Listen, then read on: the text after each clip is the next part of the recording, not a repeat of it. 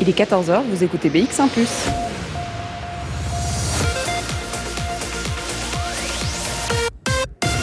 BX1 Radio de Bruxelles. Radio de Bruxelles. Jusqu'à 16h, Charlotte Maréchal vous fait vivre Bruxelles sur BX1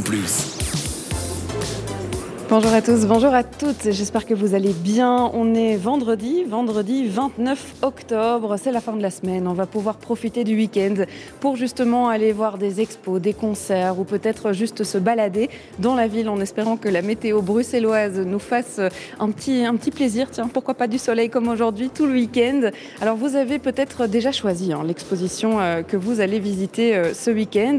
Pourquoi pas hein, une thématique légèrement Halloween, un univers qu'on connaît, qu'on croit peut-être bien connaître, mais qu'on connaît finalement que très peu. On va parler des sorcières aujourd'hui. Alors, celle, elle s'appelle Witches. C'est une exposition qui vient juste d'ouvrir ses portes. C'était il y a deux jours seulement. Vous pourrez la découvrir jusqu'au 16 janvier prochain. Elle est, euh, eh bien, on, le dira, hein, mais euh, co-éditée, coproduite par ULB Culture.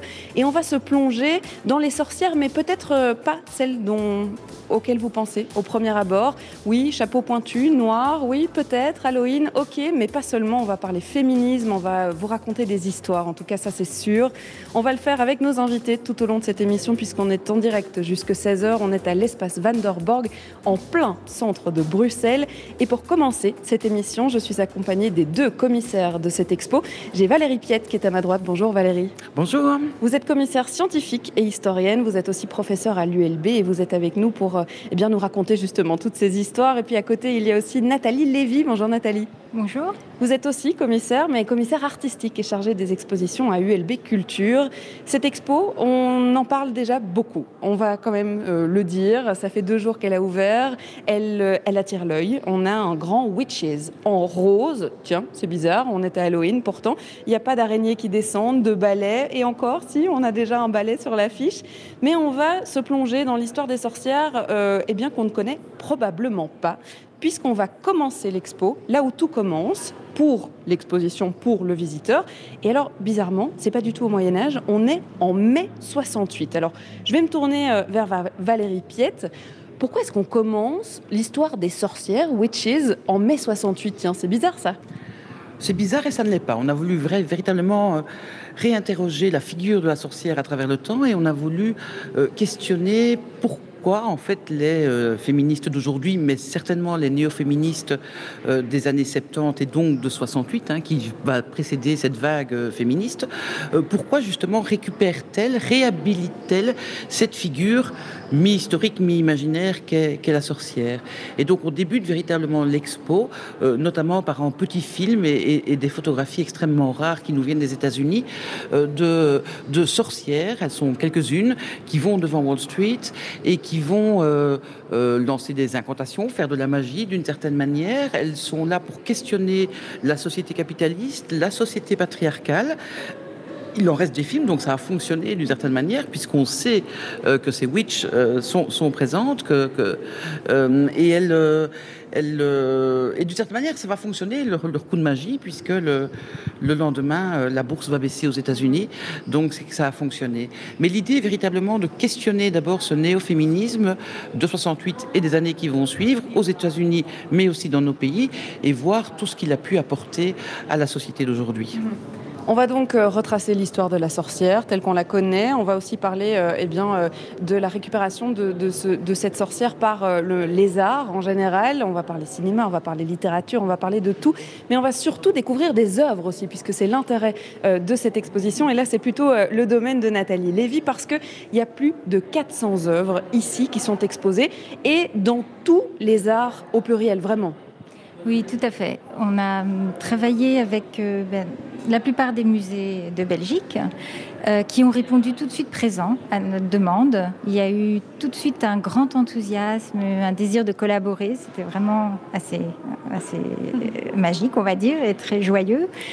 Hum, donc on a, oui, une cinquantaine, soixantaine de prêteurs et aussi des prêteurs américains, des Français, de la photo, de la peinture, du cinéma, comme vous l'avez dit, des performances, euh, des objets ethnographiques, des archives de procès. des gravures aussi de sabbat.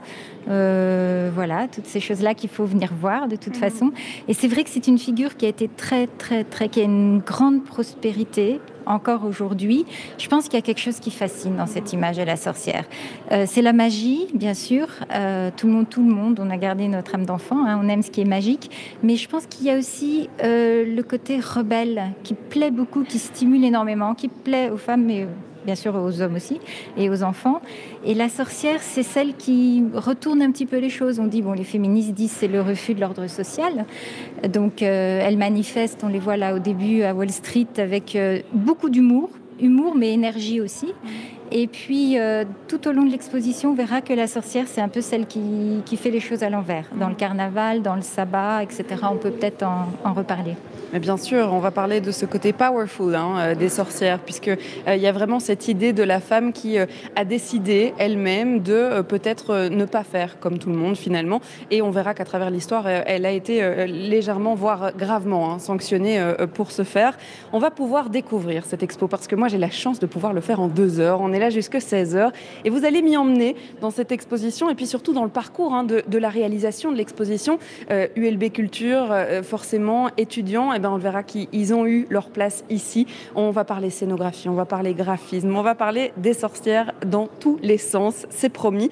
On va surtout écouter de la musique aussi hein, dans cette émission, avec euh, Stromae qui va ouvrir le bal avec son nouveau titre qui fait un carton. Il s'appelle Santé et c'est tout de suite sur BX1 Plongez-vous dans l'ambiance de Bruxelles avec Charlotte Maréchal. Alors vous, vous ne pouvez pas encore voir tout ce qui m'entoure, mais cette expo est gigantesque. Hein. Pour ceux qui connaissent l'espace Vanderborg, c'est vrai qu'il y a quelques étages à remplir, et ils sont bel et bien remplis ici par cette exposition Witches. On a des femmes partout, et ça fait du bien de voir des portraits, de voir des photos, de voir des peintures aussi, et euh, des sculptures. Il y a vraiment de tout hein, euh, pour euh, cette exposition-ci. Alors, on vous a parlé de féminisme. En mélangeant l'histoire des sorcières, ça peut paraître légèrement étrange, et pourtant on a appris que ça n'est pas tant que ça. Alors je vais euh, continuer là-dessus avec, euh, avec Valérie Piette, puisque euh, quand on parle des sorcières, il y a un lien avec le féminisme. Mais il est où ce lien? Il commence où ce lien?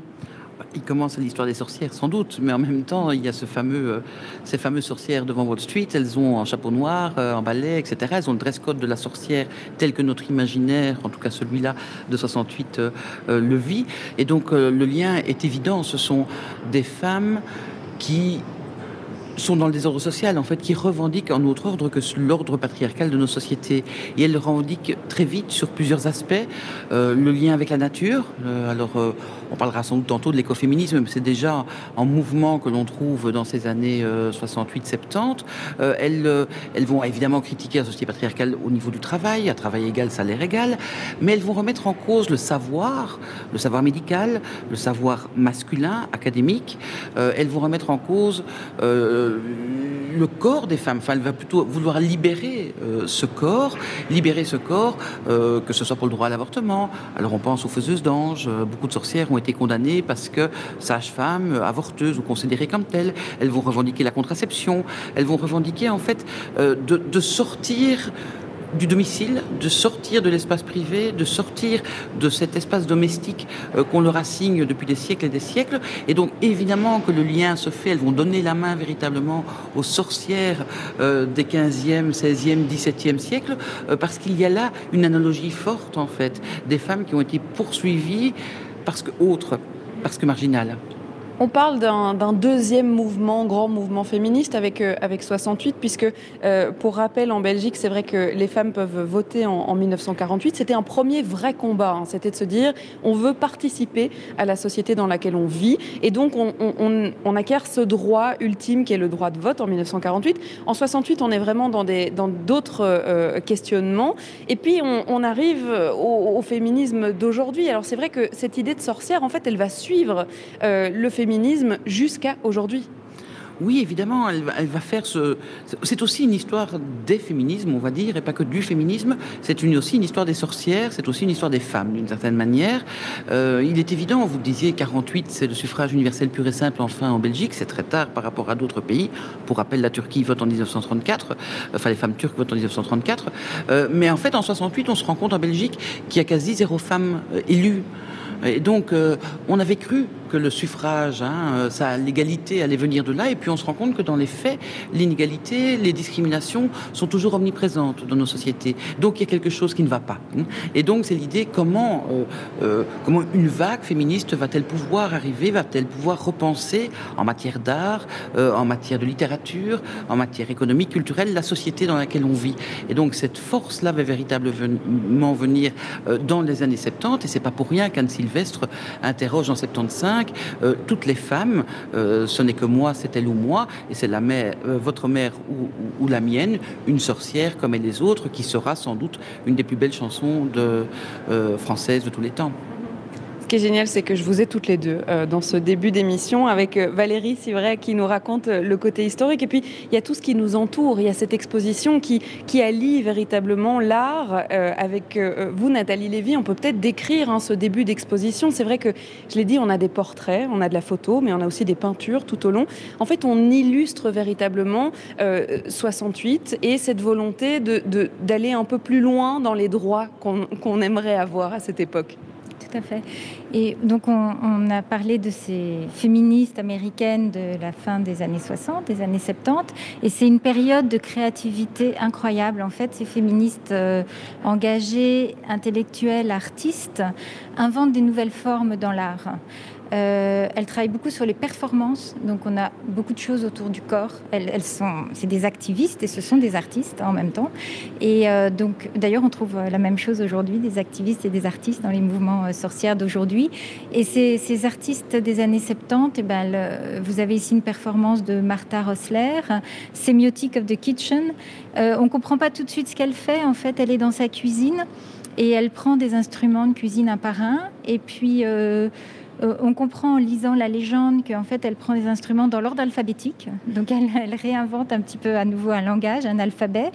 Euh, mais elle le fait de façon de plus en plus euh, colérique. Et à la fin, on a vraiment peur quand elle commence à prendre un couteau, on a peur de se faire trucider, pour montrer la rage et l'impuissance, évidemment, de la femme enfermée dans sa cuisine, dans cette société américaine des années 60 encore. Et donc, ce qu'on a trouvé intéressant, oui, c'est toute euh, toute cette créativité euh, qui est montrée ici, également ici avec une artiste contemporaine, Valérie Belin, qui avec des magnifiques portraits de travestis qui sont extrêmement troublants. Donc dans les mouvements féministes américains des années, mais ça je vais essayer de pas dire de bêtises, à côté de Valérie, mais euh, ces mouvements féministes sont assez proches aussi des mouvements lesbiens, transgenres, ce qu'on appelle les queers aujourd'hui. Et on a cette artiste Valérie Belin qui fait des portraits magnifiques, que je trouve extrêmement émouvants parce qu'ils sont extrêmement troublants. Il y a beaucoup de mystères, de personnes qui sont en cours de transition de genre. Euh, voilà, donc euh, bon, dans la partie artistique, on aime bien aussi jouer sur le mystère, sur l'aspect plastique. Hein. Tout n'est pas euh, capable d'être transposé dans un discours scientifique au premier degré. Des fois, il faut juste laisser euh, emporter par les œuvres. Et puis là, on a presque l'impression qu'elle nous perce du regard. Hein. Euh, ces, portraits sont gigantesques déjà. Et c'est vrai qu'on arrive dans l'expo face à elle et on, se rend compte qu'effectivement, elle nous perce du regard. Alors, on parlera justement hein, de, ce rôle que la sorcière va jouer dans nos imaginaires. On parlait de, ce développement de ce chapeau pointu avec ce balai. C'est effectivement l'image populaire qu'on a de la sorcière. On en a beaucoup parlé hein, dans les films, dans la littérature et tout ça a alimenté cette image. Donc on en parle aussi dans l'exposition. Et puis il faudra quand même raconter l'histoire hein. euh, des sorcières. Euh, on parlait du 15e, 16e, 17e siècle et il aurait arrivé pas mal de choses. Donc euh, ça aussi, c'est dans l'exposition. Mais d'abord, Okami Hold Up, c'est maintenant dans vos oreilles. De 14h à 16h, Bruxelles vit sur BX1 ⁇ on parle de féminisme, on parle de sorcières dans le féminisme, de féminisme dans le mouvement des sorcières. C'est un petit peu mélangé. Et là, on va parler de sexualité. Alors, euh, je me trouve euh, d'abord avec euh, ce documentaire hein, qu'on avait vu à droite et, que Nathalie Lévy nous a expliqué, avec cette, cette femme des, américaine coincée dans sa cuisine qui devient de plus en plus violente parce qu'elle en a plus, en a plus envie en fait hein, d'être dans sa cuisine, ça se voit. Et puis on arrive ici avec un spéculum, oui, un engin qu'on peut peut-être assimilé à la torture du gynécologue euh, pour toute femme qui, est passée par là. Et je pense qu'on est toutes bien obligées de passer par là. Mais on va parler de sexualité parce que euh, ça fait partie forcément de ce mouvement euh, et de cette réappropriation de son corps. Alors Valérie Piette, c'était important d'en parler dans l'expo, évidemment. Bien évidemment pour les féministes et pour les sorcières, pour les deux en même temps, puisqu'en fait, la sorcière, ce qu'on lui reproche le plus, c'est être en dehors des normes, hors de la décence, et surtout d'avoir une sexualité débridée, notamment avec, le, avec Satan, avec le diable. Donc, on, dès le début, euh, d'une certaine manière, de la chasse aux sorcières, c'est la sexualité des sorcières qui fait, qui fait horriblement peur, qu'elles soient jeunes ou vieilles. C'est parce qu'on se l'imagine, en fait, on n'a pas de contrôle sur cette sexualité. Ah bien sûr, elles sont hors contrôle. Et donc, dans les années 70, c'est pas par hasard non plus euh, que va naître cette idée de re-questionner le plaisir féminin, de re-questionner le corps féminin, de redécouvrir le clitoris. Hein, en 3D, c'est très récent, mais déjà à l'époque. Et surtout, à l'époque, on redécouvre son vagin. En fait, on redécouvre le col de l'utérus. Et va naître aux États-Unis, et là aussi par un réseau, par un laboratoire d'idées, va naître dans un mouvement euh, militant cette idée de, redécouvrir son col grâce à un spéculum, un miroir. On le fait seul ou ensemble, ce qu'on a appelé le self-help gynécologique. Et il y a cette idée même de pouvoir le faire ensemble, de se rendre compte que les sexes sont différents, qu'ils ne sont pas non plus assignés par une société, qu'on peut en faire ce qu'on a envie d'en faire. Et ça, c'est véritablement en lien euh, du néo-féminisme que l'on retrouve d'ailleurs euh, aujourd'hui, mais que d'une certaine manière, les sorcières mettaient déjà en avant, puisqu'elles partaient soi-disant sur leur balai tous les soirs pour retrouver euh, les sabbats et retrouver le diable, etc., etc. Donc la sexualité est vraiment un enjeu majeur avec le corps dans les questionnements des féministes des années 70. Et puis quand on parle de réappropriation de son corps, c'est aussi que euh, c'est vrai qu'on cette dame dans sa cuisine qui en a marre des normes et d'être dans sa cuisine, en fait c'est aussi le cas pour les vêtements, pour la manière dont on voit la femme et dont on la contraint euh, d'une certaine manière. Et, vous m'avez dit avant de prendre l'antenne, Nathalie, quand on, regarde un petit peu plus loin dans l'expo, on a des gaines de grossesse. Et c'est vrai que c'est choquant en fait. Oui, moi, c'est surtout le terme qui m'avait fait bondir quand on nous l'a proposé. On voulait montrer cette histoire de la, contre, de la contrainte du corps pour les femmes euh, en cherchant des corsets. Donc, il y a un magnifique corset qui a été prêté par le musée de la mode et du costume. Euh, qui était bien sûr quelque chose de monstrueux, parce que les femmes étouffaient là-dedans. Je pense qu'il y a même des femmes qui ont eu des, côtes qui ont, percé les poumons tellement elles contraignaient leur corps pour se conformer à une image. Dieu merci, on en est vraiment sorti de ça. Et et à côté, on a mis une gaine de grossesse parce que je trouve que le terme est, tellement absurde en soi. Euh, comment est-ce qu'on peut mettre une gaine sur une femme, sur une femme enceinte et, en effet, il y a des petits lacets qui permettent quand même au, ventre de grossir, heureusement. Mais enfin, je, trouvais que c'était le comble de l'absurdité. Mhm. Et puis en fait, c'est assez symbolique euh, la gaine, les lacets, le fait de resserrer la vis ou de desserrer la vis. Et en fait, ici dans cette expo, on, voit quand même qu'avec le mouvement sorcière, avec le mouvement des féministes, néo-féministes, etc., en fait, on arrive à retirer ces lacets de la gaine. c'est un peu l'idée, oui. On va continuer dans l'expo parce qu'il va quand même falloir parler de ces sorcières euh, historiques. Hein. Euh, comment est-ce que ça a démarré? Tiens, pourquoi est-ce qu'on les appelle sorcières? Qui est la sorcière type? Qui est-ce qu'on accuse de tous les torts? Eh bien, on va découvrir ça ensemble. On va faire ça après euh, une pause. Côté playlist, c'est Artileizo et Ferdi qui arrivent dans vos oreilles avec Money Back. Ça sera juste après ça. Jusqu'à 16h, Charlotte Maréchal vous fait vivre Bruxelles sur BX1 ⁇ et c'est pas seulement pour Halloween qu'on va vous faire vivre l'histoire des sorcières, puisque c'est une exposition Witches que vous pouvez découvrir jusqu'au 16 janvier prochain. On pourra même fêter Noël hein, dans l'univers euh, des sorcières, c'est tout à fait possible. Alors, il y a une question qui me trotte en tête hein. depuis euh, le début de cette émission. On parle de sorcières, on parle de féminisme, mais c'est vrai qu'on n'a pas encore parlé de, de ce qu'on définit finalement comme sorcière. Donc, Qu'est-ce qu'une sorcière? Alors je sais que c'est une question vaste, euh, Valérie Piette, je suis désolée de la poser, mais je pense que c'est important. Ça vient d'où ce terme sorcière? Comment est-ce que ça se développe? Ben, ça se développe depuis en fait très longtemps, très très très longtemps. Et on peut dire qu'il y a des, magiciennes, des femmes marginales hors normes euh, depuis, euh, depuis Circé, enfin, je veux dire, euh, et qui font peur. Elles sont, elles sont magiciennes. à la fin du Moyen Âge, il y a un basculement. On, sent vraiment le, le, basculement parce que on est dans les grandes guerres de religion, on est dans un moment d'une société extrêmement violente aussi, et où tout à coup, ces hérétiques, ces, ces autres, ces marginales et ces marginales Hein, il y a des mhm. sorciers et des sorcières, euh, de, sont, sont considérés comme des boucs émissaires véritablement ou de, de, tout ce qui, de tout ce qui va mal dans la société. Euh, et donc, peu à peu, euh, va naître l'idée du danger de ces sorcières et on va voir une inquisition véritablement dans nos régions, mais surtout en, en Allemagne, en Suisse, en France, et une inquisition extrêmement violente sur le corps de ces femmes. Donc c'est assez classique, il y a quasi un schéma classique qui se développe. On est entre le 15e et le 17e siècle. On dénonce des femmes qui sont autres. Alors elles peuvent être seules, souvent seules, isolées, proche de la nature, proche de la forêt. Euh, elles travaillent avec des plantes. Euh, euh, quelquefois, elles, disent faire de la magie. elles, elles sont sages-femmes, faiseuses d'anges. Elles essayent d'accéder à certains savoirs. Bref, il y a autant de sorcières quasi que de femmes ou inversement. Mais il y a d'abord une dénonciation la plupart du temps. Dénonciation, puis procès. Et donc, il y a toute une littérature qui va naître à l'époque sur ces sorcières et aussi comment reconnaître une sorcière. Hein, le fameux marteau euh, des sorcières.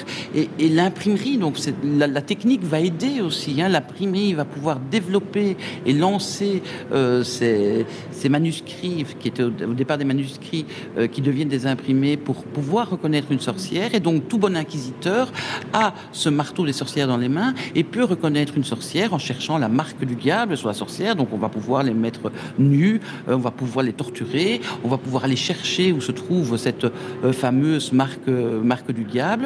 On va les torturer pour les faire avouer et pour pouvoir aller vers un procès. Et dans les procès, en gros, euh, sur 10 personnes euh, jugées et condamnées la plupart du temps au bûcher, 8 euh, d'entre elles sont des femmes. Mhm. et donc, c'est véritablement là que naît cette image de la, de la sorcière sur son balai, où son corps est mis en avant comme la nudité des femmes, hein, et puis qui va rencontrer le diable dans des sabbats et qui va danser, parce que la danse fait aussi partie de l'imaginaire autour des sorcières. Mhm.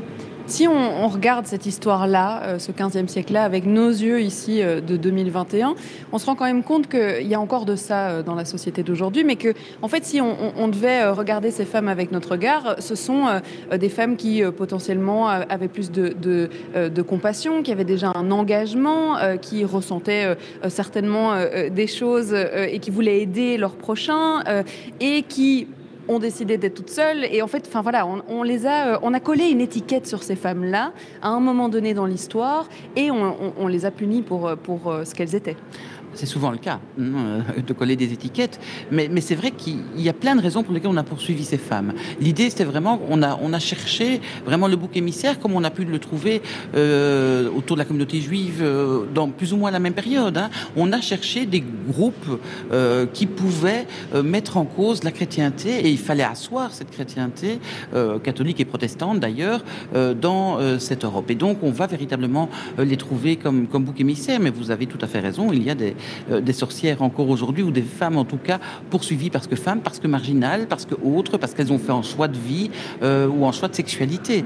Euh, et c'est vrai que j'y reviens toujours, mais on, voit bien dans l'exposition à quel point le corps des femmes et le corps donc de ces sorcières et leur sexualité est vraiment à la base des, des procès, des jugements et du fantasme et de nos imaginaires donc.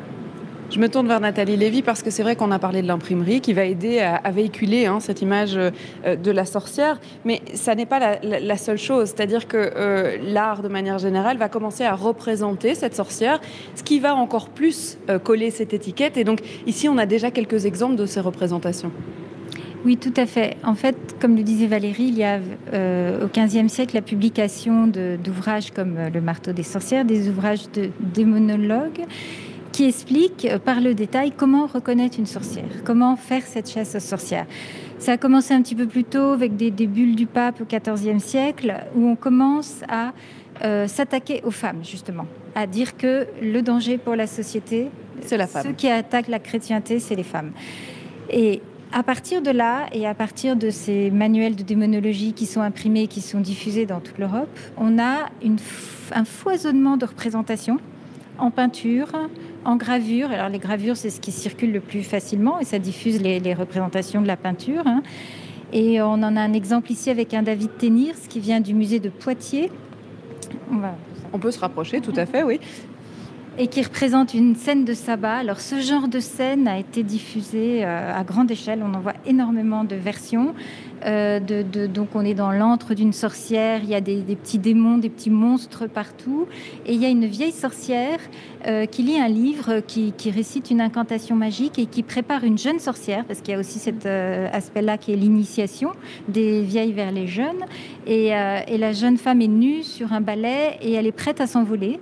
Et on a d'autres représentations dans lesquelles la vieille femme passe sur le dos de la jeune sorcière un onguent. Et on sait qu'elles utilisent, enfin, on dit qu'elles utilisaient des onguents magiques. Alors c'est assez amusant parce que. Qu'est-ce que c'est ça, un, un, onguent?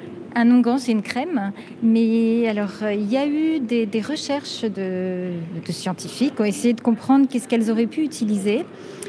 Et il y a des écrits qui parlent de belladone, qui est une plante et qui est en fait une espèce de drogue hallucinogène. Donc beaucoup d'historiens pensent qu'en fait, il y avait des femmes qui réellement se mettaient sur la peau euh, euh, des, des, espèces de pommades avec de la drogue. Et c'est pour ça qu'elles croyaient qu'elles s'envolaient. Voilà, il y a cette interprétation-là.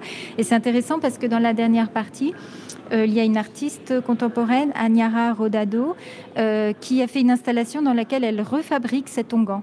Euh, et elle travaille avec des plantes qui viennent d'Amazonie et elle a décidé, voilà, dans une démarche militante, féministe, écoféministe, de refabriquer cet onguent des sorcières. Eh bien, on en apprend des choses et on parle de performance. Eh bien, il y en a beaucoup et, on, en parlera à la fin de l'émission parce qu'il y a beaucoup de choses qui sont organisées hein, autour de cette exposition. Vous pouvez déjà faire la visite, mais en plus, euh, vous pouvez la faire avec euh, euh, d'autres activités. Donc, n'hésitez pas à rester avec nous parce qu'on vous en parlera avant 16h, c'est promis.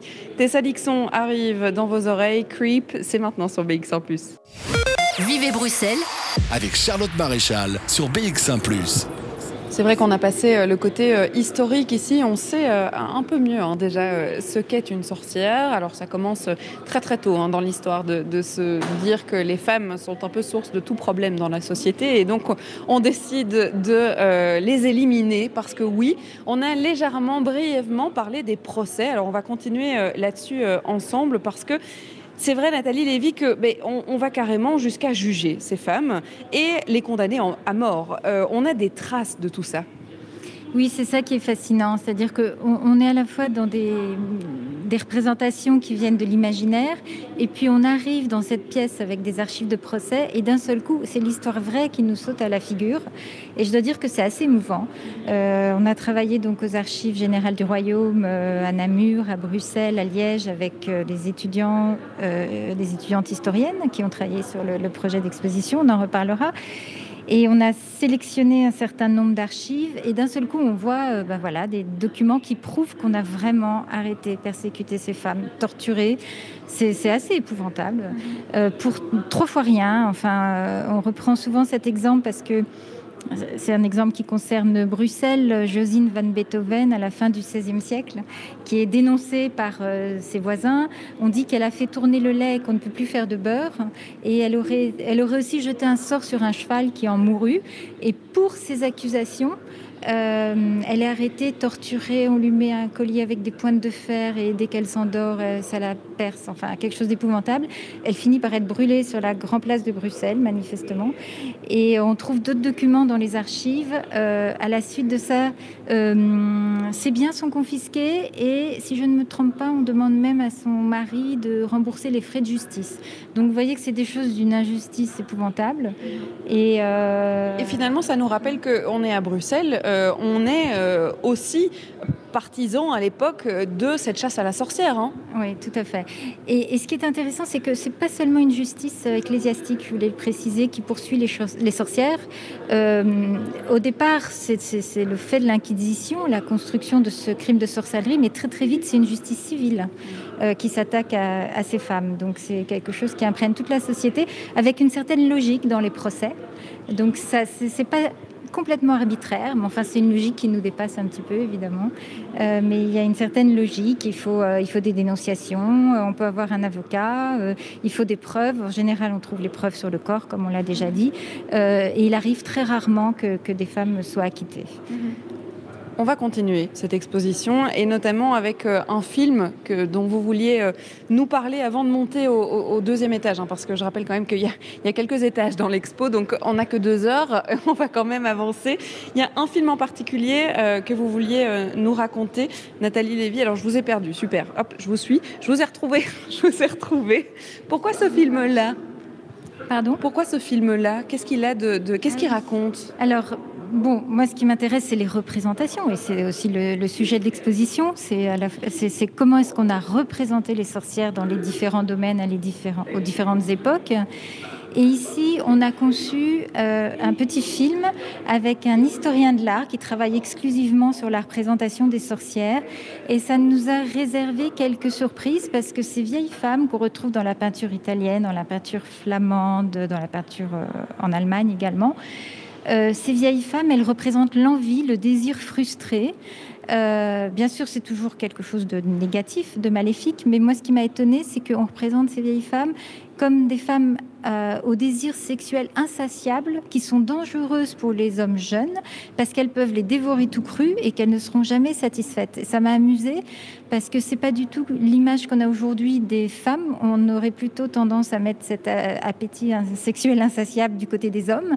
Et en fait, au XVIe et au XVIIe siècle, c'était les femmes qui, mhm. étaient, euh, qui avaient l'appétit sexuel le plus incontrôlable. Voilà, donc je trouvais ça surprenant. Et vous parlez de vieilles femmes, c'est vrai que dans la conception qu'on a de la sorcière, on n'a pas l'idée de la sorcière jeune, c'est-à-dire qu'elle a toujours des cheveux grisonnants, elle a toujours euh, une vie derrière elle, et c'est toujours des vieilles femmes.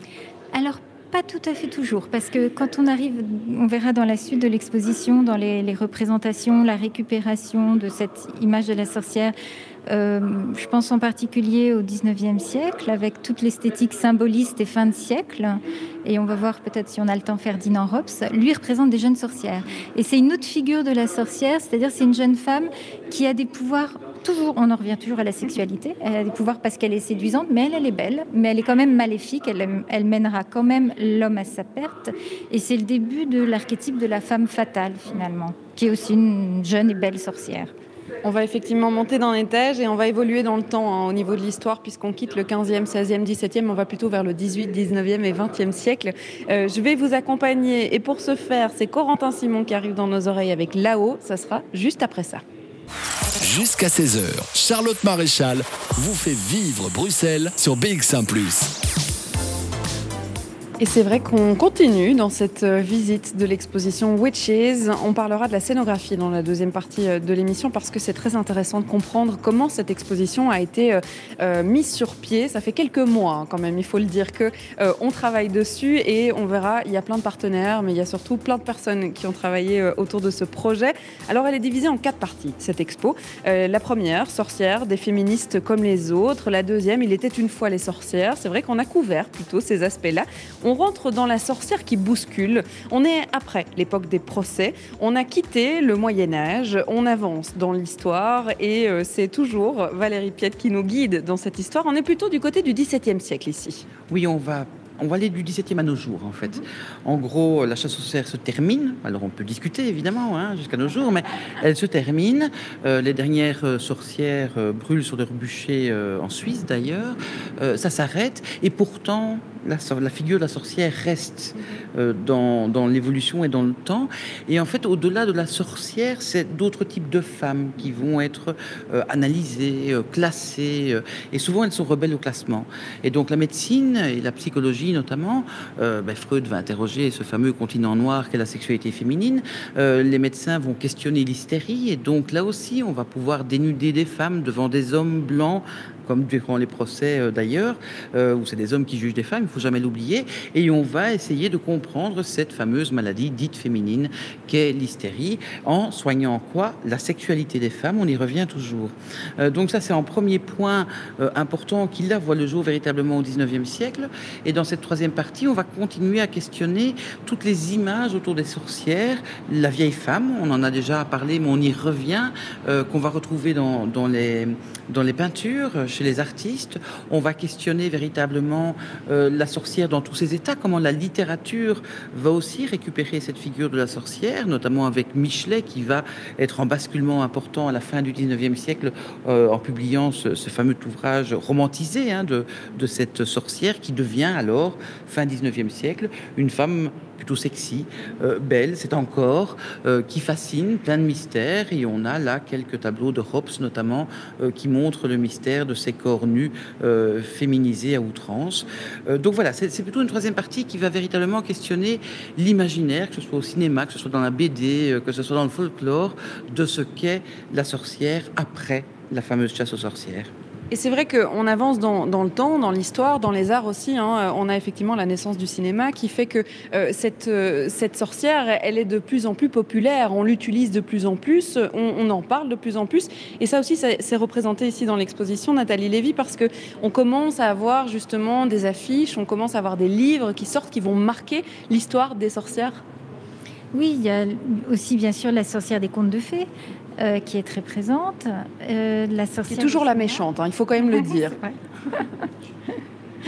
Et oui. Et la sorcière au cinéma, elle, elle n'est pas toujours méchante. Euh, parfois, elle est, elle est très belle. C'est une séductrice qui toujours le même problème, qui incommode les hommes justement parce qu'elle est, elle est trop belle et trop séduisante. Il y a aussi la sorcière des films d'horreur. Des films fantastiques qu'on montre dans l'exposition. On a fait aussi un petit film sur la sorcière au cinéma. Il y a la sorcière du carnaval, euh, qui est intéressante aussi parce que ben, on est à Halloween.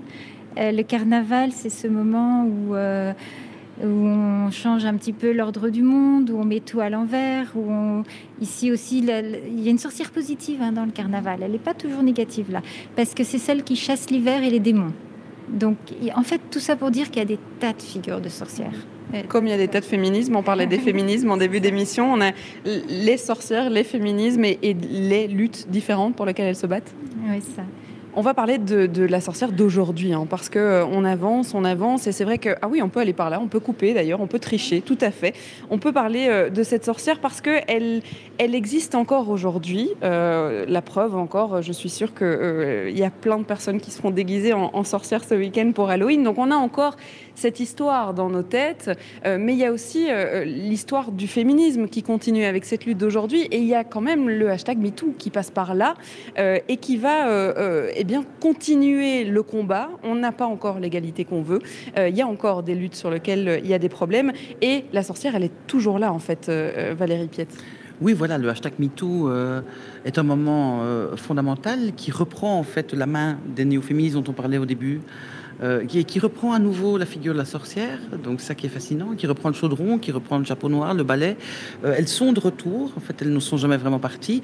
Elles sont là et elles réinterrogent le corps mais cette fois-ci aussi, ce que faisaient déjà d'ailleurs d'autres féministes avant, mais elle, elle, réinterroge les violences sexuelles, le consentement, euh, euh, et on les revoit revenir avec la sorcière, mais aussi, et c'est là où ce qui est vraiment passionnant, je crois, dans cette dernière partie, aussi avec des sorcières sorcières, c'est-à-dire des sorcières pas spécialement féministes en tant que telles. Mais qui se euh, considèrent comme des sorcières. Qui se considèrent comme sorcières, et je suis sûre que parmi vos auditrices, euh, il y a des sorcières et qu'il y en aura qui viendront ici voir cette exposition, euh, qui sont fascinées, qui font de la magie, qui, qui font, et, dont certaines d'entre elles refont le lien avec la nature, comme les sorcières d'autrefois euh, et qui euh, ont un féminisme quelquefois extrêmement politique, quelquefois euh, pas présent. C'est ça qui est tout à fait passionnant. Et donc cette quatrième partie interroge avec des performances, avec des œuvres d'art, ces petites filles de sorcières d'une certaine manière. Hein. Nous sommes les petites filles des sorcières que vous n'avez pas pu brûler, hein, c'est en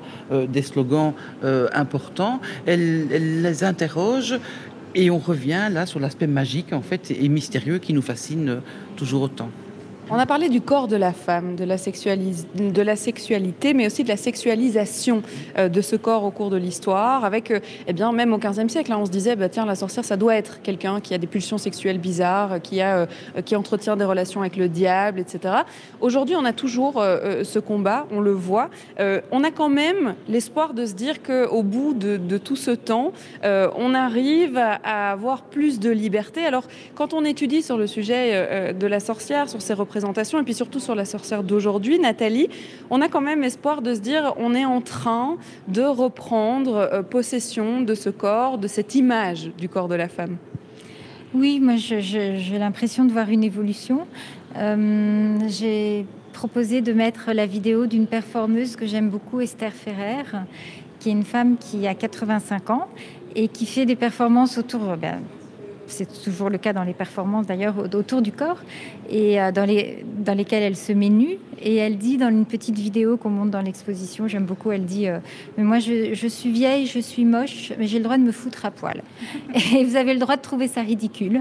Euh, et je trouve ça fantastique. Je trouve ça fantastique. J'ai l'impression que c'est quand même une liberté que les femmes ont de, comment dire, de, perdre cette obligation à avoir une image et un corps parfait. J'ai l'impression qu'on y arrive quand même, petit à petit. moi, je trouve qu'on voit de, plus, en... même dans la pub, on voit de plus en plus de cellulite sur les photos pour maillot de bain, de cheveux blancs. De... Il me semble que c'est quand même quelque chose que les féministes ont conquis euh, cette liberté. Euh, quand on regarde le début de l'exposition et l'obligation pour une femme voilà, d'être euh, toujours parfaite et à sa place, et eh ben, les femmes elles sont sorties de leur place. Et petit à petit, j'ai l'impression qu'on y arrive quand même. Valérie, pour conclure cette première partie euh, euh, de, ce Bruxelles-Vie cet après-midi, c'est vrai qu'on remarque quand même, quand on, passe euh, comme ça dans l'exposition, qu'il y a des luttes qui ont commencé au XVe siècle, qui sont toujours là en 2021, qu'en fait, malgré les mouvements, que ce soit Witches ou tout autre mouvement féministe, c'est vrai qu'on on retrouve des, des similarités entre les deux, en fait. Tout à fait, et, c'est quelquefois merveilleux, et c'est quelquefois très triste aussi. C'est de se dire que quand même euh, le combat n'est pas n'est pas achevé, qu'il y a encore beaucoup de choses à faire d'une manière ou d'une autre, et aussi. Et je crois que ça sert aussi à ça, ce genre d'exposition. C'est aussi jouer peut-être sur euh, le scientifique, l'émotion, le rationnel, euh, le, merveilleux, mais aussi laisser traces. je crois que ce qui manque véritablement aux femmes et donc aussi à la société d'aujourd'hui, et je parle comme historienne, c'est de l'histoire. Euh, et que cette histoire nous manque et qu'on repart chaque fois à zéro, euh, qu'on ne connaissait pas vraiment déjà ce que les néo-féministes ont fait, euh, qu'est-ce qui s'est passé véritablement au XVe siècle, et que donc il y a une nécessité d'une histoire qu'on a ici voulu montrer, non pas comme une histoire souvent considérée comme barbante, mais une histoire à la croisée de plein d'autres disciplines. C'est une expo interdisciplinaire, c'est une expo entre émotions. Nathalie a fait un travail merveilleux avec d'autres en positionnant des œuvres d'art qui dialogue entre elles. Et je crois que le dialogue est important des, œuvres d'art d'aujourd'hui comme du passé, mais aussi en dialogue entre les petites filles de sorcières et leur arrière-grand-mère d'une certaine manière. Et donc je crois que c'est vraiment en, dialogue de Witches de l'art, mais aussi euh, de l'histoire. Alors, il y a plus de 400 œuvres ici, donc on ne pourra malheureusement pas toutes les détailler euh, dans cette émission. Mais il y a aussi ULB euh, Culture hein, qui s'est associé à plus de 60 institutions partout pour eh bien, récupérer des archives, des vidéos, des œuvres, des artistes, des performances aussi. On va parler hein, de tout le contexte de cette exposition. Comment est-ce qu'il a été créé? On verra que les étudiants ont eu une grande place pour cette exposition. On va faire ça dans la deuxième partie de Bruxelles Vie. On écoute Soul, Rebelle rêveur, c'est tout de suite dans vos oreilles. Il est 15h, vous écoutez BX en plus.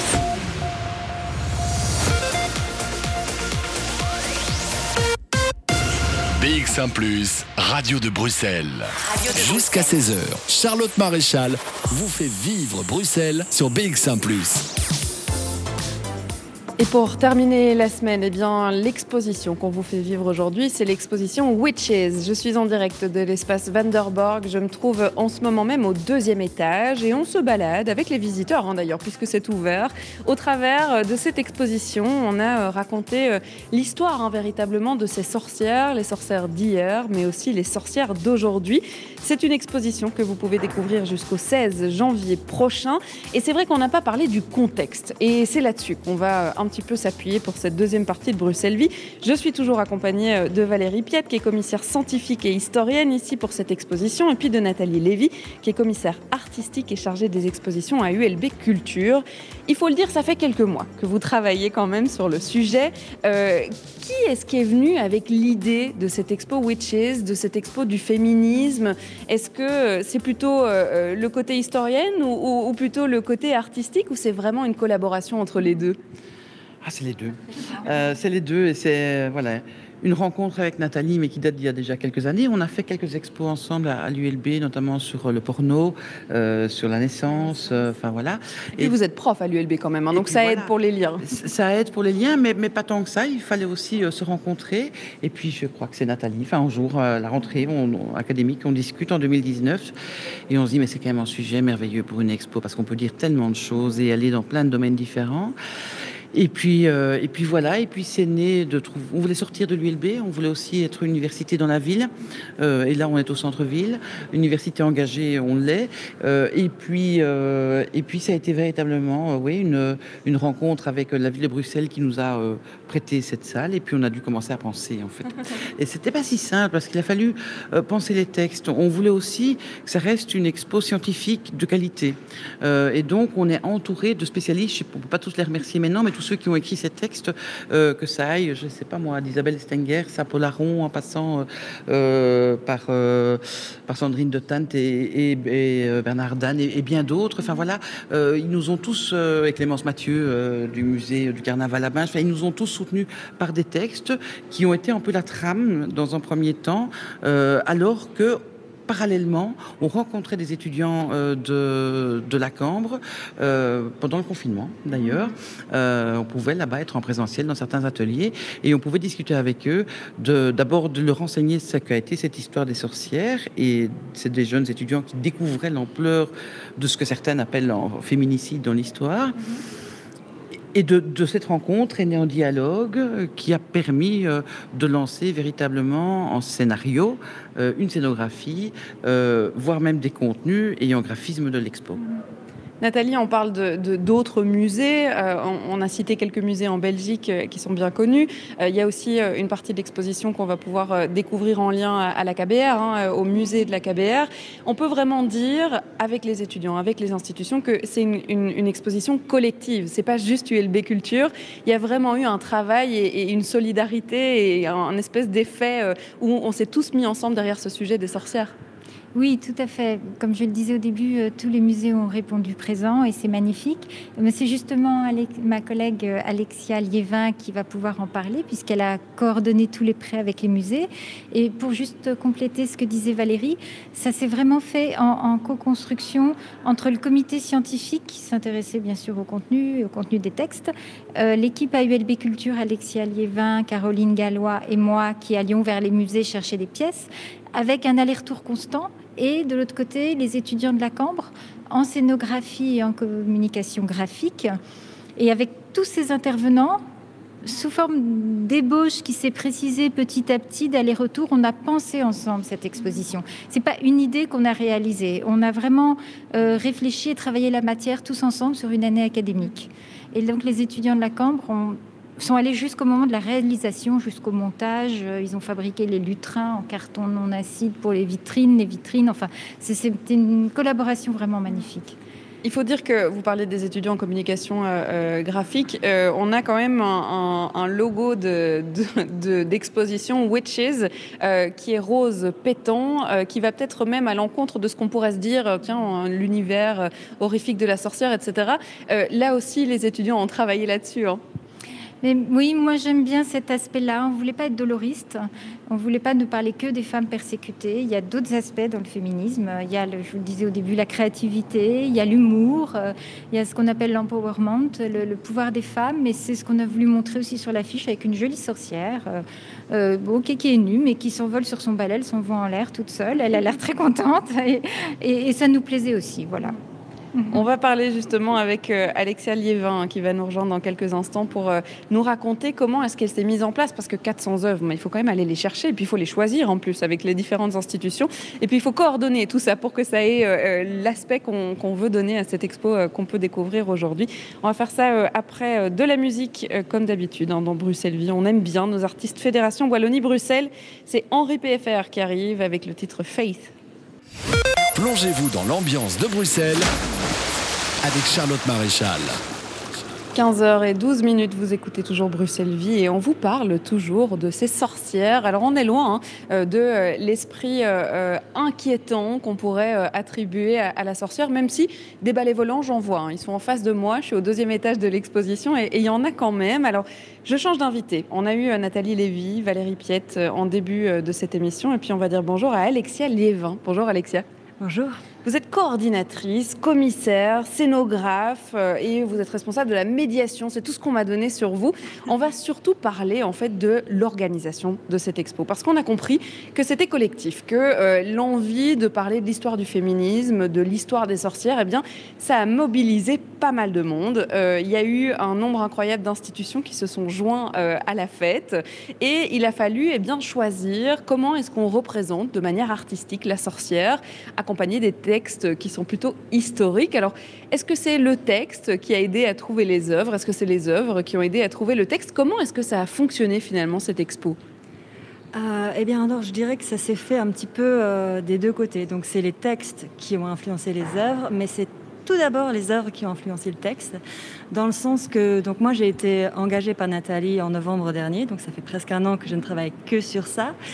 Et euh, la, première, euh, la première démarche, ça a été de regarder en fait euh, qu'est-ce qui était disponible. Parce que je pense qu'il y a eu tout de suite une volonté très marquée de mettre en avant les collections belges, de vraiment aller chercher chez nous, parce qu'en fait, on, se rendait compte que dans nos régions, il y a une histoire de, la sorcière, de la sorcellerie qui est hyper riche.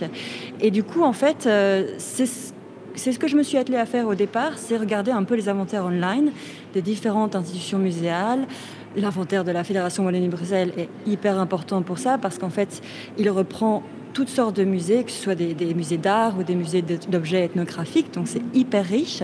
Mais c'est très précis. Alors comment est-ce qu'on cherche dans tout ça? Parce que quand on parle d'archives, c'est pas comme si on pouvait juste taper sorcière et puis on avait la liste. Enfin, ça me paraît euh, gigantesque comme travail.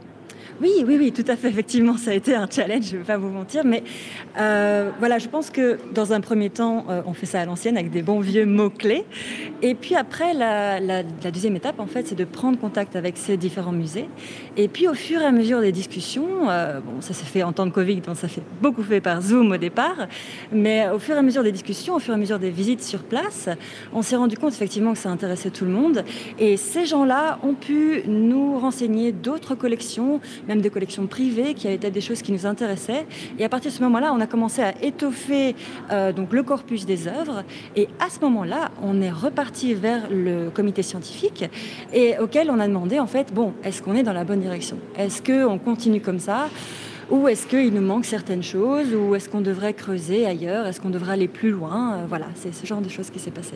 C'est vrai qu'on a raconté les, rapidement, hein, parce qu'il faudrait euh, plus d'une heure, je pense, pour pouvoir faire vraiment le tour euh, convenablement de l'exposition. Mais il y a quatre parties à cette exposition. On commence en, mai 68 avec le mouvement Witches aux États-Unis. Et puis, on se rend compte, en fait, que les sorcières et, les féministes et le mouvement féministe sont plutôt parallèles dans l'histoire. Donc, on commence à raconter cette histoire-là aussi. Et donc, c'est vrai qu'on a l'histoire du féminisme d'un côté et puis les sorcières de l'autre. Donc en termes artistiques, il y a aussi un peu de ça dans l'exposition. Oui, tout à fait, tout à fait. Effectivement, euh, je pense qu'il y, a tout le pan euh, féministe euh, qui a concerné une partie du comité, qui sont surtout des historiennes du féminisme. Et puis, il y a tout le côté historique qui a été très important parce que comme on l'a déjà dit, on a, on a vraiment voulu être au plus proche de la réalité historique et on a voulu surtout déconstruire des préjugés des préjugés sur euh, quand est-ce qu'elles se sont faites, ces chasses aux sorcières, euh, qui était visé, tout ce genre de choses. Et en fait, euh, je pense qu'au niveau de, l'art, ce qui était intéressant, c'est de voir en fait qu'on a très vite commencé à peindre des sorcières et, qu'en fin de compte, elles n'ont pas toujours été négatives, mais ça, change vraiment en fonction des, périodes et, c'est ça aussi qui fait la richesse du propos, je pense. Mm-hmm. Avant de parler du travail étudiant, parce qu'il y en a eu un, euh, moi j'aimerais bien que vous m'emmeniez quelque part ici euh, dans ce deuxième étage pour me parler euh, de l'histoire d'une œuvre peut-être que vous avez dénichée, trouvée, qui raconterait une histoire et qu'on pourrait raconter. Alors est-ce que vous en avez une en tête? Je ne sais pas si c'est votre préférée ou en tout cas une qui vous a particulièrement marqué. Alors il y en a tellement. Euh, c'est vrai que, comme je vous disais, donc euh, on est allé euh, à Bruxelles, en Wallonie, en Flandre. Il y, a des collections comme le MAS à Anvers, le Muséum Dr Guillain à Gand. mais après, il y a aussi des, belles collections, des plus petites collections comme la Maison des Arts de Scarbeck, qui nous a vraiment fait le, beau cadeau de ce prêt d'une Médée de Joseph Stallart, qui est superbe et qui est au premier étage et qui est hyper bien rendu par la scénographie parce que en fait, c'est presque la première œuvre qu'on voit quand on arrive dans l'expo. On la voit de l'autre côté du patio et elle est, elle est juste splendide et elle interpelle beaucoup les gens. Euh, il y a une autre œuvre que j'aime particulièrement qui vient du musée de Poitiers, donc ça vient d'un peu plus loin, mais c'est aussi un chef-d'œuvre parce qu'en fait, il faut savoir que moi de base je suis historienne de l'art. C'est vrai qu'on est plutôt du côté historique hein, dans l'expo ici. Euh, et, donc en fait, c'est vraiment c'est un tenir qui, qui, est vraiment un chef-d'œuvre et qui, euh, qui, on a une grande chance de l'avoir.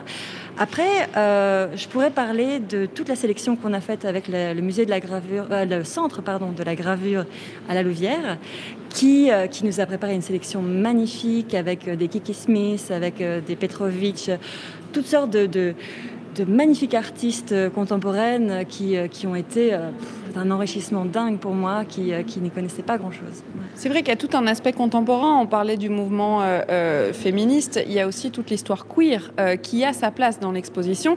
Il y a des photos de performance, il y a des photos portraits. On parlait de ces grands portraits de, de, ces femmes transgenres qui sont absolument incroyables avec un regard perçant. Et, c'est vrai qu'en en fait, on fait l'histoire des sorcières et du mouvement féministe, mais on fait aussi l'histoire de l'art, on va dire, avec toutes les œuvres qu'on découvre qui sont de toute époque Oui, oui, je pense qu'on fait aussi euh, l'histoire euh, des gens de la marge, des gens qui en fait euh, n'en ont rien à faire de, tous ces stéréotypes sociétaux et qui veulent vivre leur vie, leur vérité. Et, ça, c'est d'une richesse extrême. Et je pense qu'effectivement, tout ce qui est mouvement LGBT s'y prête particulièrement bien. On va parler de ces étudiants, parce qu'il faut parler de ces étudiants qui vous ont aidé euh, à la fois dans la scénographie et dans le graphisme euh, de l'exposition. Ils ont vraiment, ils se sont investis hein, au travers d'ateliers qui ont été organisés dans leur cursus. On va faire ça ensemble euh, parce que vous avez coordonné tout ça. Il a fallu hein, pas mal de coordination, c'est vrai. On va faire ça après un morceau de musique que vous aimez certainement, puisque c'est Angèle qui va arriver dans vos oreilles avec Bruxelles, je t'aime, et ça sera juste après ça. Jusqu'à 16h, Charlotte Maréchal vous fait vivre Bruxelles sur BX1 ⁇ Bruxelles Vie, ça continue, on continue à découvrir cette exposition. Et là on est plutôt dans les coulisses, hein, dans cette deuxième partie très clairement, puisque euh, il a fallu euh, euh, motiver du monde hein, derrière cette expo Witches, avec plus de 60 institutions et surtout 400 œuvres à rassembler ici au sein de l'espace Vanderborg. Donc autant vous dire que c'était déjà du boulot autant historique que artistique. Mais en plus de ça, on a décidé forcément d'inclure des étudiants. Alors, euh, je dis forcément parce que quand même une exposition ULB Culture, on se dit qu'il y a un lien avec les étudiants, mais c'est plutôt du côté de la Cambre hein, qu'on a été euh, chercher euh, des étudiants. Pas seulement, on me dit. Je suis toujours avec Alexia Liévin. Il y a eu une grosse coordination, mais il y a surtout eu la volonté d'inclure un maximum d'étudiants dans l'expo et de les faire participer, mais, mais alors vraiment, hein, à l'expo finale. Oui, tout à fait, tout à fait. Au niveau de la Cambre, ça a été un super programme. Euh, l'année passée, euh, on a fait en sorte que chaque, euh, en fait, il y a deux sections, pardon, il y a deux sections à la Cambre qui ont été incluses dans le projet. C'est la section de la scénographie et la section donc communication, tout ce qui est graphisme. Et, donc, au niveau de la scénographie, moi, j'ai vu pas mal ça et c'était vraiment super. Ce sont en fait des, groupes, ils se sont faits par groupe et ils ont créé chacun, chacune euh, une scénographie euh, qui a été euh, vue donc, sur, sur les mois et qui s'est faite en collaboration avec le scénographe attitré de l'exposition. Et puis au final, il y a, y a un, un, étudiant de la Cambre, Léo Hainaut, qui a été sélectionné pour assister Martial dans tout son travail. Et il a travaillé d'arrache-pied, il a été là les week-ends, et voilà, il a vraiment, il s'est vraiment donné. Et, et voilà, il y a eu, y a eu d'autres étudiants, il y a eu Zarina qui s'est occupée des lutrins, il y a eu, y a eu beaucoup de gens. Et, au-delà, au-delà de la Cambre, il y a eu beaucoup d'étudiants euh, à l'ULB, en fait, qui ont participé parce que euh, Nathalie donne l'occasion à beaucoup d'étudiants en gestion culturelle de participer à ces projets. Et, là, en l'occurrence, on avait besoin de monde pour euh, acquérir des droits pour des images, on avait besoin du monde pour, pour faire des, recherches, en fait, au niveau de la BD, au niveau de, toutes sortes de choses qui sont passionnantes, mais pour lesquelles on n'avait simplement pas le temps. Et puis ça demandait véritablement du travail, ça on peut, on peut le comprendre. Euh, on va revenir sur un aspect, on a parlé des, œuvres d'art, euh, de musées qui ont prêté leurs œuvres. On n'a pas juste été dans les musées, c'est vrai. Euh, on a été chercher des artistes qui sont plutôt performateurs, on a été chercher des archives qui, elles, ne sont plus des représentations, mais bien des histoires réelles. Et donc on a été dans tous les domaines ici. Bien sûr, oui, oui, oui. Par exemple, euh, pour ce qui est des musées, il n'y a pas seulement les musées d'art, il y a les musées aussi euh, qui, euh, tout simplement, conservent l'histoire de, notre pays. Donc, il y a le musée Picon-Rue à Bastogne, qui est très centré sur justement tout ce qui est histoire rurale du patrimoine donc, de, Bastogne. Il y a la Vie Wallonne à, Liège, qui nous a aussi beaucoup prêté. Donc, ce sont, des, ce sont des objets, en fait, des petits objets, mais qui valent vraiment le coup qu'on s'y attarde parce que ça, ça, nous fait comprendre, en fait, à quel point la sorcellerie, à quel point euh, ces croyances ont persisté dans nos régions jusque y, a très, y a très peu de temps. Mm-hmm. J'ai pas posé la question à, Nathalie et Valérie, et pourtant j'aime bien cette question, mais je vais vous demander à vous, euh, Alexia, quand on voit l'expo finie, euh, qui a ouvert ses portes il y a deux jours, hein, je tiens quand même juste à préciser qu'effectivement c'est fini depuis pas très longtemps, on peut pas encore dire ouf, on est encore dans l'adrénaline de la fin de l'exposition, mais quand on voit l'expo finie, tout le travail qui a été euh, mis en œuvre, qu'on voit qu'il y a autant de visiteurs déjà, hein, parce qu'il y en a déjà beaucoup, comment est-ce qu'on se sent? C'est magique, c'est vraiment magique. Je veux dire, il y a une grosse différence entre voir les œuvres, voir des photos d'objets qui cohabitent sur une page Word et les voir vraiment dialoguer euh, sur un mur et vraiment euh, créer euh, tout un autre système de compréhension. Et il y, y, a un côté très poétique et il y a un côté de waouh, on l'a fait. C'est vraiment magique. Et puis il y a une chouette réponse hein, du public. On verra si dans l'émission j'ai le temps d'aller euh, euh, mettre mon micro dans l'un ou l'autre groupe qui, euh, qui passe dans l'exposition pour avoir leurs avis, hein, parce que finalement c'est quand même pour les visiteurs qu'on essaye de faire l'expo, donc pourquoi pas? On va aussi parler avec Grégory Laurent, puisqu'on l'a dit, il y a plein d'activités qui sont faites autour de cette exposition, des ateliers, des performances, il y a des visites spéciales aussi, on pourra voir ça avec lui. Mais merci déjà Alexia Liévin d'avoir été avec nous. Merci à vous, merci. Je continue hein, ma découverte de ces witches et puis surtout je continue la playlist de cet après-midi. C'est euh, Gecko qui arrive dans vos oreilles avec euh, Camilla. Jusqu'à 16h, Charlotte Maréchal vous fait vivre Bruxelles sur BX1 ⁇ 15h34 minutes, on aura fait tous les étages de cette exposition Witches à l'espace Vanderborg puisque je suis de retour à la case départ. Me voilà devant euh, trois sorcières euh, effrayantes, il faut le dire, plutôt dans l'univers d'Halloween du coup, mais surtout effrayantes de par leur taille puisqu'on a droit à, trois euh, géantes au féminin pour nous accueillir dans, cet univers des Witches. Et puis évidemment, quand vous montez les étages, vous découvrez qu'on s'éloigne fortement hein, de cette image de la sorcière qui est ici au départ. Alors je vais euh, euh, accueillir Grégory Laurent qui est avec moi euh, dans cette émission. Bonjour Grégory. Bonjour, enchanté. Vous êtes responsable de ULB Culture. Alors on l'a dit, hein, c'est une expo collective, mais ULB Culture est quand même euh, le coordinateur hein, de tous ces savoirs, de toutes ces œuvres et de toutes ces institutions qui se sont mêlées pour créer euh, cette exposition Witches. Et là, on a parlé de l'aspect historique, de l'aspect artistique qu'on découvre ici à l'espace Vanderborg, mais il y avait une volonté d'aller plus loin, de pouvoir continuer dans cette thématique Witches, dans ce féminisme aussi. Alors, on peut parler du catalogue de l'exposition, mais il y a tellement de choses qui tournent autour de l'expo. C'était vraiment la volonté d'extrapoler pour tous les publics.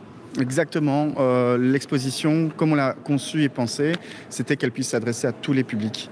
Euh, parce que euh, on se rend bien compte que la figure de la sorcière, elle parle aussi à différentes personnes, qu'on soit petit ou grand.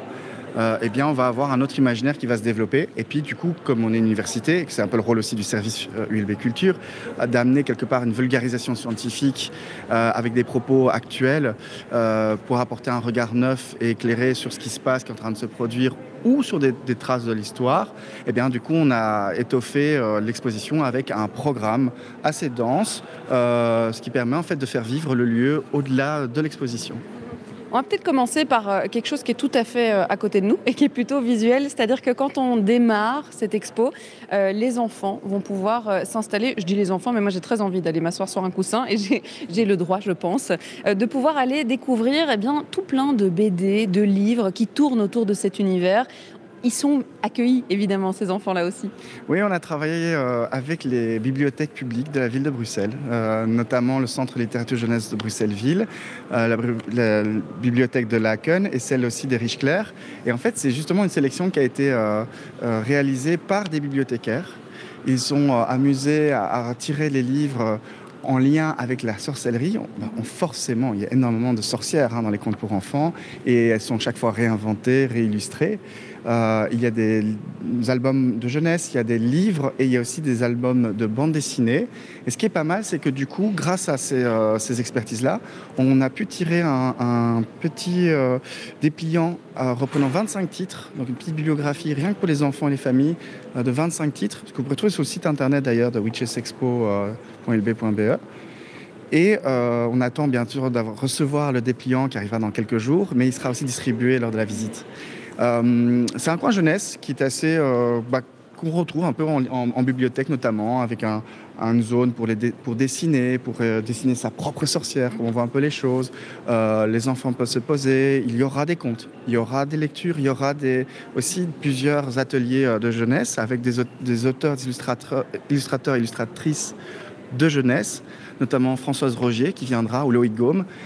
Et puis alors il y a un parcours, un parcours à destination des, plus petits, euh, des enfants. Donc il y a euh, dans l'exposition 10 euh, étapes, un jeu de piste en 10 étapes avec chaque fois ben, les contes qu'on retrouve, qui sont remis à goût du jour par la littérature jeunesse.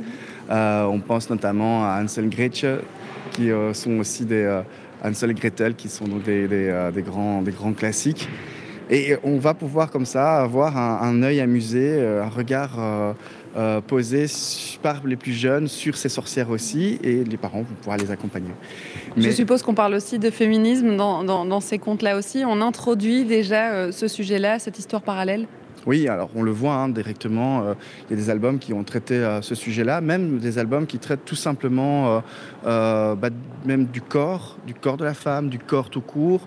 Je pense que qui est important, c'est de montrer qu'en effet, ce n'est pas un sujet qui euh, est arrêté dans le temps. Euh, avec certains, on va dire, euh, un regard qui est, qui est ancien. C'est au contraire, je pense que c'est une, il y, a, toujours une part vraiment d'émerveillement avec chaque fois une réactualisation de ce mythe. Je reviens un petit peu sur, sur la base. Hein. quand on, on, reprend par exemple les, les, premiers livres qui ont eu du succès autour des sorcières, il y, en a plusieurs. Hein. Il y a bien sûr. Il y a celui de Mona Cholet. Dans Mona Cholet, par exemple, elle commence le livre en disant bah voilà, moi, finalement, la sorcière, quand j'étais petite, je l'avais un livre pour enfants. Et la sorcière, elle était plutôt un modèle. Elle était un modèle de, femme à suivre. Elle faisait plein de choses. Elle était formidable, etc. etc. Et en fait, on, voit que le regard que les plus jeunes peuvent porter aussi sur ce, sur ce mythe qui évolue et qui fait évoluer avec des artistes, eh ben, du coup, il entraîne forcément d'autres questions, d'autres réflexions, jusqu'au féminisme. Il y a des activités pour les enfants, on vient de dire, mais il y en a aussi pour les adultes. Et c'est vrai que là aussi, on a voulu aller un peu dans tous les domaines. Euh, c'était important dans cette expo de faire un point historique clair sur l'histoire des sorcières, sur l'histoire du féminisme. Et euh, on va pouvoir aller plus loin avec des conférences, notamment scientifiques, euh, sur les sujets. je vous propose de rester à côté de moi, Grégory Laurent, si vous le voulez bien. On va en parler dans quelques instants de toutes ces activités. Il y a notamment un concert aussi, des ateliers. Enfin bref, tout un programme, on le disait, qui est plutôt dense, c'est vrai. On va faire ça après euh, Nito Ona qui arrive avec Lloyd en featuring. Euh, le titre s'appelle Save It et ça sera juste après ça. Jusqu'à 16h, Charlotte Maréchal vous fait vivre Bruxelles sur BX1 ⁇ et je suis toujours accompagnée de Grégory Laurent. On est toujours à l'entrée hein, de cette exposition. Après avoir fait le, tour complet, on explore plutôt le programme extérieur. C'est-à-dire que euh, c'est vrai qu'il y avait la volonté de pouvoir extrapoler euh, cette euh, thématique des witches, du féminisme. On a parlé du programme des enfants, mais il y a évidemment un programme pour les adultes. Et là, il faudrait deux heures pour tout citer. Donc c'est vrai qu'il y a un peu dans toutes les disciplines et surtout pour tous les publics en fait. Oui, euh, notamment, on a pu monter un chouette projet partenariat avec la Bibliothèque royale de Belgique, donc la KFBR, euh, qui est située euh, ici sur Mont des Arts. Et avec justement la KBR, on s'est dit, bah, on va monter une série de, conférences plutôt scientifiques, donc plutôt avec les, chercheurs et les chercheuses qui ont contribué ici au projet d'exposition et qu'on retrouve, dont les textes se retrouvent dans le catalogue. Et euh, il y a comme ça six conférences qui vont pouvoir être proposées les samedis. Euh, le programme complet se retrouve bien sur le site. Euh, mais vous pouvez retrouver ces, ces, expertes et experts qui vont pouvoir aborder la figure de la sorcière à travers les âges, puisque le parti pris de la KBR, c'était travailler la figure de la sorcière avant la lettre, donc plutôt travailler la, vie des femmes au Moyen Âge certaines pratiques de sorcellerie étaient tolérées au Moyen Âge, elles ne seront plus à la Renaissance, elles sont justement persécutées pour ce type d'action-là. Et en fait, on montre combien il y a des stéréotypes qui existent encore au, niveau du Moyen Âge. Ensuite, on va aussi avoir des conférences, notamment des experts de l'ULB, sur euh, la question, euh, le traitement de la sorcière à travers le cinéma, euh, à la fois d'un point de vue des combats féministes et antiféministes aussi. C'est-à-dire qu'effectivement, il y a toujours ce, duel-là quand on parle de la sorcière, c'est qu'on se retrouve toujours entre à la fois une insulte, une façon de catégoriser et une chasse aux sorcières sur, des, sur justement des préjugés, sur des choses précises, et à l'inverse, une réappropriation plutôt fière plutôt revendicative et d'activisme pour justement porter euh, toute une série de, de, de, liberté, liberté d'expression, liberté d'agir, liberté de faire. Et donc ça, euh, ça c'est assez intéressant. Puis Valérie Piette, bien sûr, euh, qui est notre experte.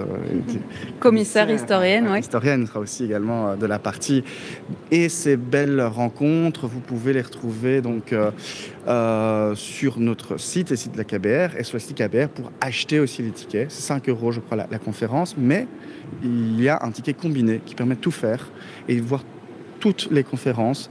Euh, il est à 30 euros, il est sur le site de la KBR. Vous pouvez voir à la fois l'exposition Sorcière avant la lettre à la KBR, Witches, et aussi toutes les conférences euh, qui seront proposées.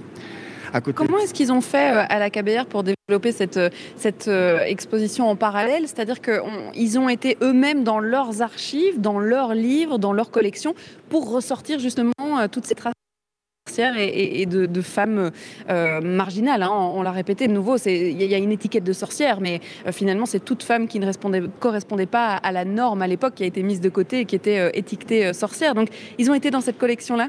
Oui. J'imagine que vous avez déjà évoqué par le passé justement ce formidable nouveau musée de la KBR qui est incroyable et qui permet vraiment de mettre en évidence toute cette collection des bibliothèques des ducs de Bourgogne.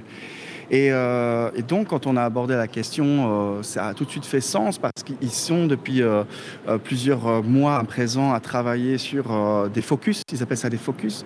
Et ils ont dit, bah oui, nous, pour nous, c'est l'occasion d'aborder cette question-là. Alors à la base, je pense qu'il y avait aussi peut-être une croyance qui avait peut-être plus sur la sorcellerie et les sorcières. Ce n'était pas le cas. Et donc, ce travail de, de, réflexion a amené un travail de recherche.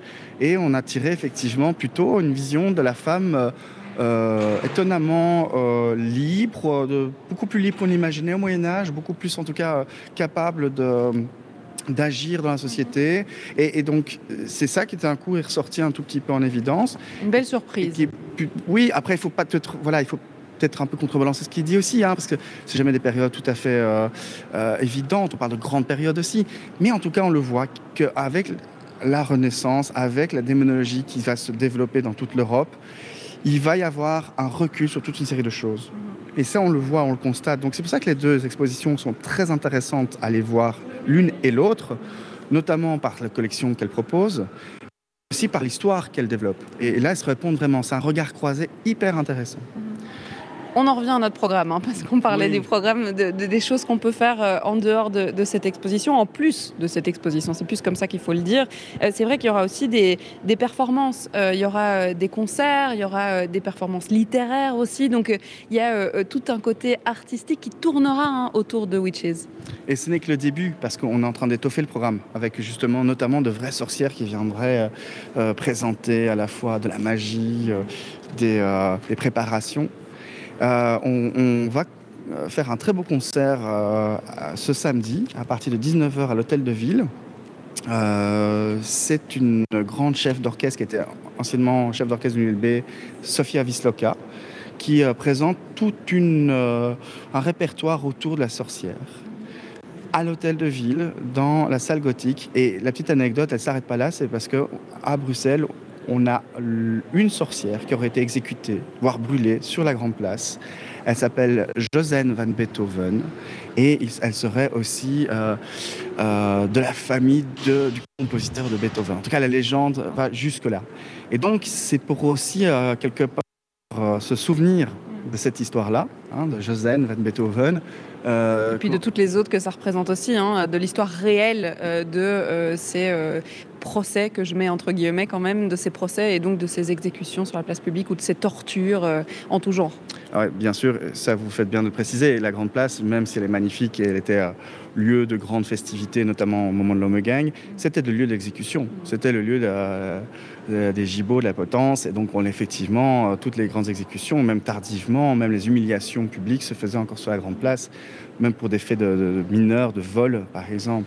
Et donc, euh, oui, euh, c'est important de faire l'écho hein, de cela et surtout de montrer qu'il y a une évolution, heureusement, dans notre société, qu'on a pu faire évoluer les choses grâce à l'art notamment, parce que c'est pièces maîtresses qu'on présente euh, au public, aussi à travers la musique, c'est que même tout le temps, euh, c'est ça la force justement du propos ici, c'est que les artistes se réapproprient des choses qui parfois sont interdites, prohibées ou cachées, des histoires euh, voilées de notre, nos régions, et en fait les exhument, les montrent et en font quelque chose de, magnifique. Donc parfois, effectivement, c'est ça aussi qu'on voudrait mettre en évidence, très certainement. Enfin, après, il y a une manière plus ludique aussi. On ne s'arrête pas que sur euh, un devoir de mémoire, euh, tout cela. On, propose, par exemple, ici, dans le cadre du festival Bright, qui débute euh, maintenant. Bright Brussels, avec cette belles illuminations partout dans la capitale. Voilà, on a voulu aussi d'être, faire partie de la fête. Et là, on propose du coup des nocturnes, le 30 et le 31, donc le jour d'Halloween, et le 6 novembre, le week-end d'après. donc, vous pourrez visiter l'exposition de 19h à 22h avec une lampe de poche dans le noir pour voir les œuvres. Il y aura des visites guidées qui seront proposées également. Et je peux déjà euh, euh, briser le suspense. Non, euh, la sorcière ne fait pas spécialement peur. Venez découvrir justement toutes ces représentations artistiques, ces représentations historiques aussi, toutes ces belles histoires qu'on a racontées derrière ces femmes fortes et qui bien souvent effectivement ont été mal jugées, vite jugées peut-être sur la manière dont elles se comportaient ou l'étiquette qu'on leur collait dans le passé. Alors l'émission touche presque à sa fin, hein, Grégory Laurent, mais euh, on va la terminer ensemble. C'est vrai que j'ai déjà posé la question à Alexia, mais j'aime bien cette question de se dire, euh, euh, quand on, travaille pendant un an et demi sur un projet comme celui-ci avec Witches, on arrive à l'ouverture, c'était le 27, c'était il n'y a pas si longtemps. Qu'est-ce qu'on en pense de, tout ce travail collectif qui a été mis en œuvre autour de ce projet et de cette thématique? Ça a été une aventure incroyable parce que justement, j'évoquais cela justement en, discussion entre, avant de prendre la, micro, ce qui est incroyable à l'université, c'est qu'on peut croiser en fait euh, le travail à la fois de chercheurs, d'étudiants, euh, d'institutions. Et donc on a constitué une équipe qui nous a suivis sur deux ans, d'une centaine de personnes. Euh, donc on, a le sentiment effectivement, au-delà de l'exposition, qu'en fait il y a un projet vivant derrière. Il y a, une équipe qui est là, qui, qui exprime aussi quelque part, j'ai envie de dire avec ses tripes, parce qu'on est, là-dedans. Euh, il y a un côté tribal aussi dans cette exposition, on le ressent, même si c'est une belle expo vraiment comme un musée, mais vous allez sentir le côté organique. Et, je pense qu'il est important parce que c'est ce qu'on veut faire euh, passer comme message. Et, ce n'est que le début. C'est que le début parce que l'exposition, elle dure jusqu'au 16 janvier, mais on compte aussi la refaire déjà à l'université en petit format à l'espace. On n'a pas autant de, on n'a pas autant d'étages ah et de mètres carrés. on n'a pas la même surface, non. Et puis, je pense que l'exposition, elle parle, elle parle à, beaucoup de personnes à l'heure actuelle dans, dans le contexte que l'on connaît, et donc elle va continuer à être itinérante. Elle va aller dans les écoles, elle va voyager dans d'autres villes. Elle a vocation aussi de s'afficher en espace public au-delà des frontières euh, de la Belgique. Donc pour nous, on y croit vraiment. Et, pour ceux qui ont encore des doutes pour venir à l'exposition, moi ce que je leur dis simplement, c'est que euh, venez en tout cas, euh, vous laissez-vous surprendre par une figure qui est peut-être une des figures les plus anciennes que l'on connaisse, mais qui est, je crois, des figures les plus anciennes, la plus actuelle de nos jours. Et puis surtout au niveau historique, pour rappel, on part au, au 15e siècle, mais surtout on arrive jusqu'à aujourd'hui. Elle est extrêmement contemporaine, cette exposition finalement. Elle est extrêmement contemporaine et on voit ce qui se passe encore à l'actuel, même dans les moments plus compliqués et encore récemment après l'université, tout ce qu'on connaît par rapport euh, à ces vagues d'indignation, par rapport à tous ces agissements que l'on connaît. Je pense que plus que jamais, il faut avoir ce genre d'exposition pour ok prendre conscience que ça suffit un moment, il faut peut-être couper un peu quelque chose qui est lié au passé. On doit un peu faire évoluer les mentalités. On n'est pas là pour donner de la, cours de morale, pas du tout. On a une approche très euh, scientifique, historique et, euh, et pédagogique mais on veut simplement ouvrir le débat et dire voilà, ça existe et il faut essayer de comprendre d'où ça vient. Donc je pense aussi que c'est important de, le repréciser par rapport à ce qui se passe à l'heure actuelle, le contexte et tous ces mouvements, euh, pas simplement que féministes, mais, mais de gens qui veulent faire euh, que la société évolue dans un bon sens. C'est là-dessus qu'on va, euh, qu'on va se quitter. Merci beaucoup Grégory Laurent d'avoir été avec nous. Je vous en prie, merci à vous. Et puis euh, surtout, euh, n'hésitez pas à venir vous balader ici. Alors, euh, on a eu deux heures ici et pourtant, je n'ai pas eu le temps de tout découvrir. Donc, c'est vous dire, prenez votre temps, lisez les textes, venez découvrir les œuvres qui ont été choisies minutieusement. Alors, vous ne verrez peut-être pas les 400 qui sont exposés, mais en tout cas, venez balader vos regards sur l'histoire de ces sorcières et de ces femmes, déjà de manière globale. Witches, c'est donc à découvrir jusqu'au 16 janvier 2022. Vous avez le temps parfait pour l'Halloween et pour les vacances de Toussaint en famille, on l'a dit, hein, pour les enfants et pour les grands aussi.